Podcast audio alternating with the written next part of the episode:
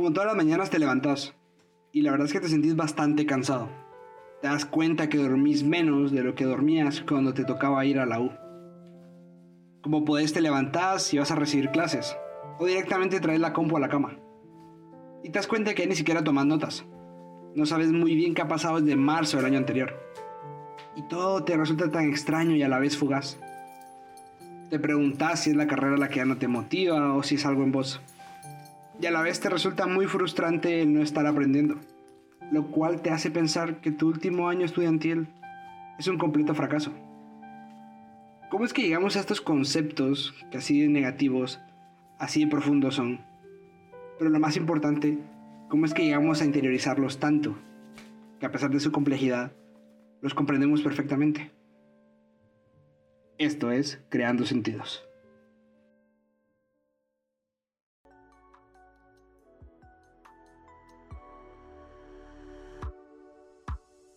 ¿Qué pasa gente? ¿Cómo están? Espero que se encuentren todos muy bien. Eh, mi nombre es Oswald y esto es Creando Sentidos. Y la verdad es que el podcast del día de hoy lo quiero trabajar alrededor de tres conceptos que creo que tienen su complejidad y que tal vez al principio no se ven unidos en sí mismos, pero poco a poco los vamos a ir desarrollando y descubrir qué quieren decir de nosotros, ¿no? Como pudieron ver en el tráiler al inicio, hablamos un poco acerca de, de la universidad, ¿no? De la experiencia frustrante que resulta recibirla de manera online pero sobre todo lo que quiere decir de nosotros que sintamos que nos está yendo mal en la universidad. Entonces los tres conceptos bajo los cuales vamos a hablar en este podcast son la tolerancia a la frustración, nuestro miedo al fracaso y la necesidad de éxito. Todos estos conceptos entre comillas, porque obviamente significan algo diferente para cada uno. Y girando alrededor del tema de la universidad online. Así que ya saben, espero que les guste. Y nada más, vamos allá.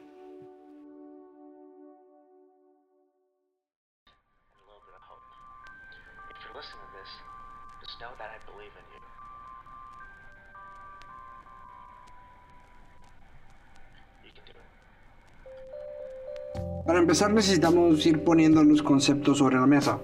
Y empecemos por la universidad, que tal vez es uno de los más complejos. No vamos a entrar en detalles sobre el sistema educativo, su funcionamiento y qué tan útil es, pero la realidad es que no todos podemos afrontar el sistema educativo de la misma forma. No todos tenemos las mismas capacidades que se evalúan en la universidad. Pero la realidad es que muchos percibimos la universidad de una manera parecida. ¿En qué sentido? En el sentido de que tiene un gran impacto en el determinante de nuestro futuro, de lo que queremos conseguir más allá de, de lo que queremos lograr con nuestra vida, de nuestro concepto de éxito. Y esto es muy importante porque es, es una necesidad natural del ser humano y en la sociedad en la que vivimos, ¿no? Necesidad de reconocimiento, de recursos, de subsistencia. Y en la sociedad moderna en la que nacimos, la universidad es uno de los caminos para alcanzar eso. No tiene nada de malo ni bueno. Simplemente es lo que nos tocó vivir. Pero la cuestión llega en cuanto planteamos qué tan importante es la universidad para nosotros, en el sentido del impacto de nuestro éxito. Tratemos de recordar cómo fue ese primer mes o esos primeros meses de marzo del año pasado, del 2020, cómo se sintió ese cambio, cómo nuestros compañeros de clase cambiaron por cuadritos grises en una plataforma, en una página de internet, y aquellos catedráticos que nos caían mal o bien o X, eran personas viendo la pantalla sin un punto fijo, sin sentir que fuera personal o vernos a nosotros. Esta impersonalidad, esta distancia, fue capaz de causar que muchos de nosotros empezáramos a perder el sabor por lo que hacíamos, por lo que estudiábamos. Y claro, esto es una cuestión bastante fuerte porque en el momento en el que empezamos a perder el sabor por algo, en el momento en el que algo nos empieza a incomodar, empiezan los cuestionamientos. Y más en esta época que, queramos o no, nos enfrentamos constantemente a nosotros mismos nos tenemos que ver constantemente. Entonces empiezan las preguntas. ¿Qué nos llena? ¿Qué nos apasiona?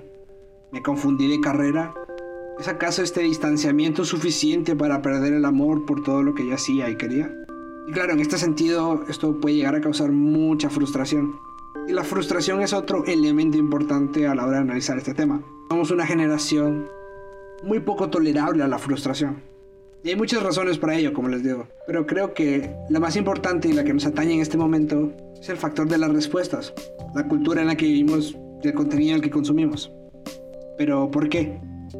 Estamos acostumbrados a que cualquier respuesta a nuestra vida está a un clic de distancia, a unos cuantos tecleos y Google nos dará las respuestas. Pero ¿qué pasa con las cuestiones internas de nuestros conflictos filosóficos, espirituales y existenciales?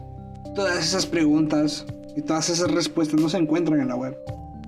Porque son cuestiones muy personales que cada uno tiene que enfrentar. Y de hecho muchas veces ni siquiera las encontramos solamente a través de nosotros.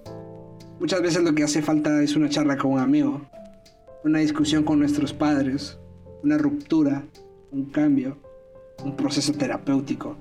Y nos damos cuenta que estos procesos no son cortos, muchas veces requieren mucho tiempo. Y peor aún es cuando nos damos cuenta que las respuestas no son absolutas. Vivimos en una cultura que está muy basada en las dicotomías y que creo que una de las más dañinas es la de o está bien o está mal. Y es en este proceso que nos damos cuenta que muchas de las respuestas fundamentales de la vida no pueden ser respondidas en un sí o un no escoger esta universidad o escoger esta otra, tomar esta decisión o tomar esta otra decisión.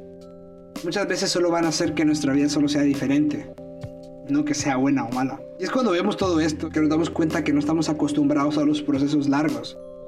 Vivimos en una cultura que nos bombardea constantemente con películas y series donde, donde hay un héroe que, que en cinco minutos cambia completamente, que tiene una revelación divina y, y todo tiene sentido para él. Y la vida no es así. Los procesos personales no los podemos medir. No podemos sentir cuando estamos cambiando. Simplemente lo vamos observando, cómo reaccionamos ante ciertas situaciones que antes reaccionábamos de otra forma y cómo vivimos diferente a las situaciones. La cuestión es que siguiendo con el tema de la frustración y sentir que la universidad no da mal, llega otro concepto que está ya más complicado, el concepto del fracaso. Pero primero hay que determinar qué significa el fracaso para nosotros. Personalmente, para mí, el miedo al fracaso se relata más fácil en una historia. Bueno, no en una historia, sino en, una constante en mi vida, ¿no? Mi papá, yo sé que él lo hizo por amor y toda la cuestión, pero muchas veces el amor y por lo frágiles que somos los seres humanos, es muy fácil que se convierta en miedo, ¿no?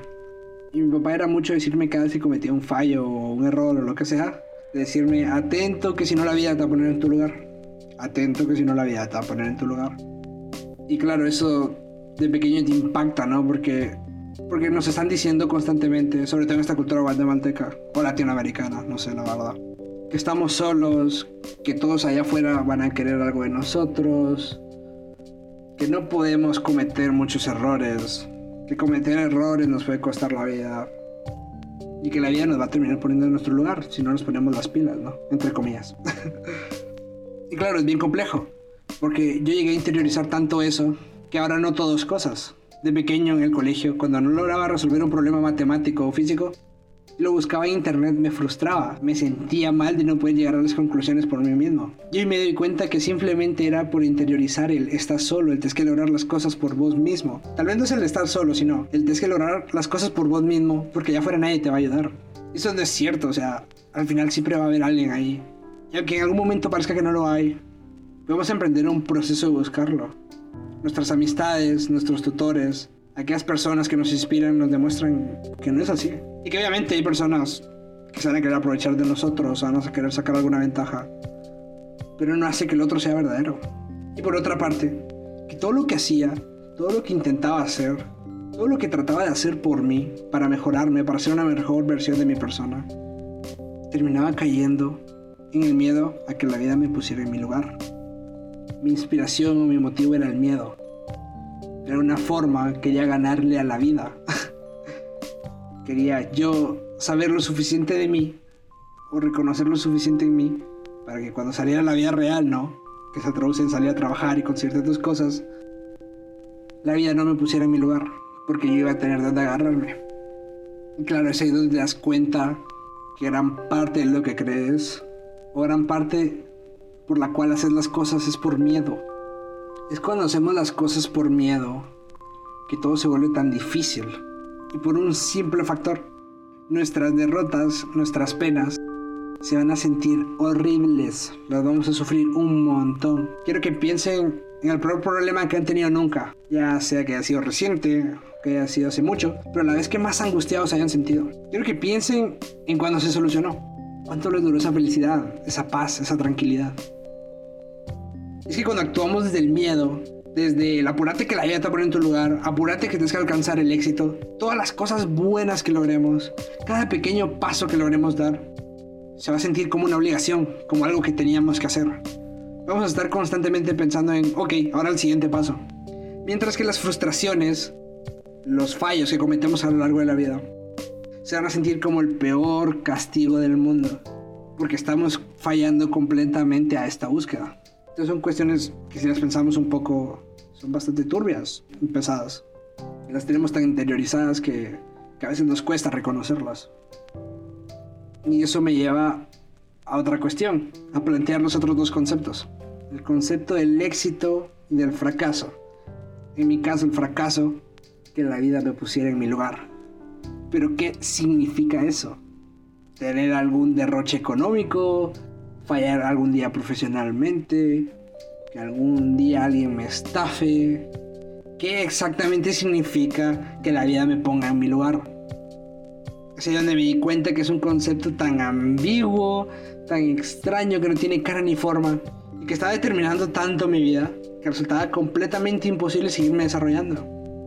Y tal vez en otras personas es el caso del éxito. Pero al final el éxito no es más que un deseo, es un estatus de qué? Bienestar económico, de bienestar social, de pudencia, de reconocimiento, que claro, son válidos y son necesidades que el ser humano va moldando desde su interior, desde su instinto. Pero realmente son lo más importante. No te puedo vender de que no son necesarias, o sea, son necesarias, nos parezca bien o no, nos parezca triste o bueno, son elementos necesarios. Pero realmente son todo.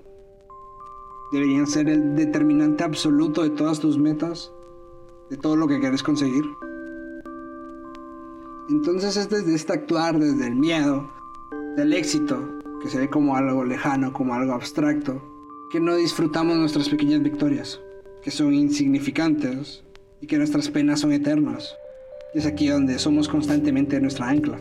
Incluso aunque estemos haciendo cosas buenas, aunque estemos yendo al psicólogo, a hacer ejercicio, poner más atención en nuestras clases. Si nuestras motivaciones están fundadas en el miedo o en elementos que a la hora de la hora de tu aportar filosófico, espiritual, existencial, no pueden ser una base, no se sostienen por sí mismos, vas a estar constantemente en un bucle. Y aquí es más difícil darte cuenta de que estás haciendo mal. O bueno, de que no está funcionando correctamente. Y bueno, ahora lo importante, o lo más difícil, ¿qué podemos hacer al respecto? ¿Qué podemos hacer con esta frustración ante la situación escolar, universitaria, ante preguntarnos, ante cuestionarnos constantemente si estamos en lo que nos gusta o lo que no? Realmente solo se me ocurren un par de cosas. Lo primero sería cuestionarnos estos conceptos. Y esto es algo que sí podemos hacer. E incluso si no tenés la respuesta, está bien, porque sabes que no lo has construido. Y aunque no lo tengas construido, esto puede estar determinando tu vida, porque puede ser esa misma ambigüedad la que te diga, hey, ¿qué estás haciendo? Cuestionar qué es el éxito para nosotros, qué es el fracaso, qué queremos lograr, qué es realmente lo que nos mueve. Segundo, a pesar de la situación, tratar de reconectar con aquellas personas situaciones o vivencias, ya sean lugares o cada quien siente sus energías de distinta forma, ¿no? Para recordar quiénes somos. Siento que en este tiempo, a pesar de que ahora ya se puede salir más, se sigue sintiendo todo raro, todo sigue siendo extraño. Y creo que eso hace que sea más difícil vernos a nosotros mismos.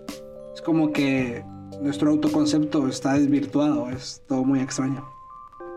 Tercero, va de la mano con vivir el presente, ¿no? hace no mucho leí un libro que sí acá se sirve mucho al respirar profundamente y ante cualquier situación decir, ok, está pasando y no juzgarla. Ok, me está yendo mal en la universidad y hasta ahí, no lo juzgo, lo reconozco, lo vivo. Esto puede ser bastante difícil, ¿no? Hay situaciones más complicadas que otras y hay personas que están más acostumbradas a reconocerlo que otras. Pero ayuda mucho respirar y reconocerlo, porque aunque no te va a hacer sentir mejor, sobre todo si es algo malo, pero te va a ayudar a reconocerlo más rápido y a poder entenderlo más rápido. ¿Qué te quiere decir? ¿Qué te está enseñando? Y lo mismo con las cosas buenas. Y por último, creo que el mejor consejo que les puedo dar es vayan a terapia. Es un proceso bastante mágico donde hacemos realmente un acto de fe, no por la psicología en sí, sino por nuestra propia percepción. Porque como les comentaba, es bastante complicado notar cómo van cambiando las cosas. No es como tu habilidad para correr, que de repente te das cuenta que haces un kilómetro en 7 minutos, de repente en 6, de repente en 5. No te das cuenta, no puedes medir en cómo analizas tus emociones hasta que ya las medís. No sé si me explico. Y bueno, eso, eso sería más que todo. Creo que todos tenemos luchas diferentes, miedos diferentes, vidas diferentes. Pero en el fondo todos queremos estar bien. Nadie quiere estar mal realmente. Todos queremos poder vivir y ser la mejor versión de nosotros mismos. O al menos eso es lo que creo. O lo que quiero creer. Así que ánimo. Ustedes pueden. Ya saben que este es un espacio para todos. Quiero que sea un espacio para todos. Para que puedan compartir sus dudas, sus inquietudes. Y que se sientan libres.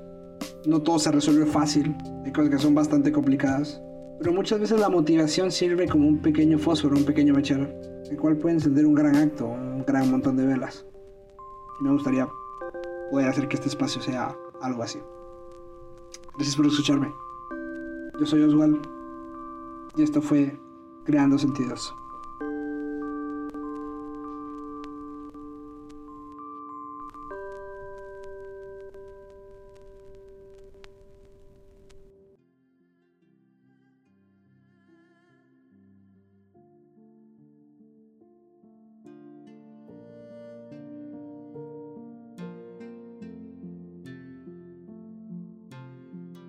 Antes de terminar con este primer episodio, quería agradecerles todo el apoyo que han recibido este tráiler y el episodio piloto. Realmente no esperaba que tuviera tanta recepción y tan buena recepción. Muchos de ustedes se han acercado a escribirme o a simplemente dejar un comentario. Y la verdad es que me ha apoyado un montón porque este proyecto es, es muy personal a mí crear. No sé, siempre Siempre he querido que sea una persona llamada a crear, pero por muchas cosas nunca me había animado a hacerlo o a concretarlo. Y esto está siendo realmente un gran paso para mí. Y que haya mucha gente a la que le haya llamado la atención esto, la verdad es que me hace sentir súper bien y súper contento. Muchas gracias a los que se acercaron a hablarme, a los que dieron like, a los que repostearon, a los que escucharon, a, cualquier persona que haya mostrado una muestra de apoyo y a, a, cualquiera que simplemente me la haya pasado por la mente en decir, ok, qué cool. Se los agradezco un montón, de verdad. Espero que esto pueda seguir creciendo y, y siga sucediendo. Ya saben que este espacio es abierto para todos. Cualquier inquietud o algo, cualquier tema del que se pueda hablar, vamos a intentar hacerlo. Entonces eso, muchas gracias por el apoyo. Mm, no sé, no sé qué más decir. Pero eso, muchas gracias. Y bueno, nos vemos la otra semana.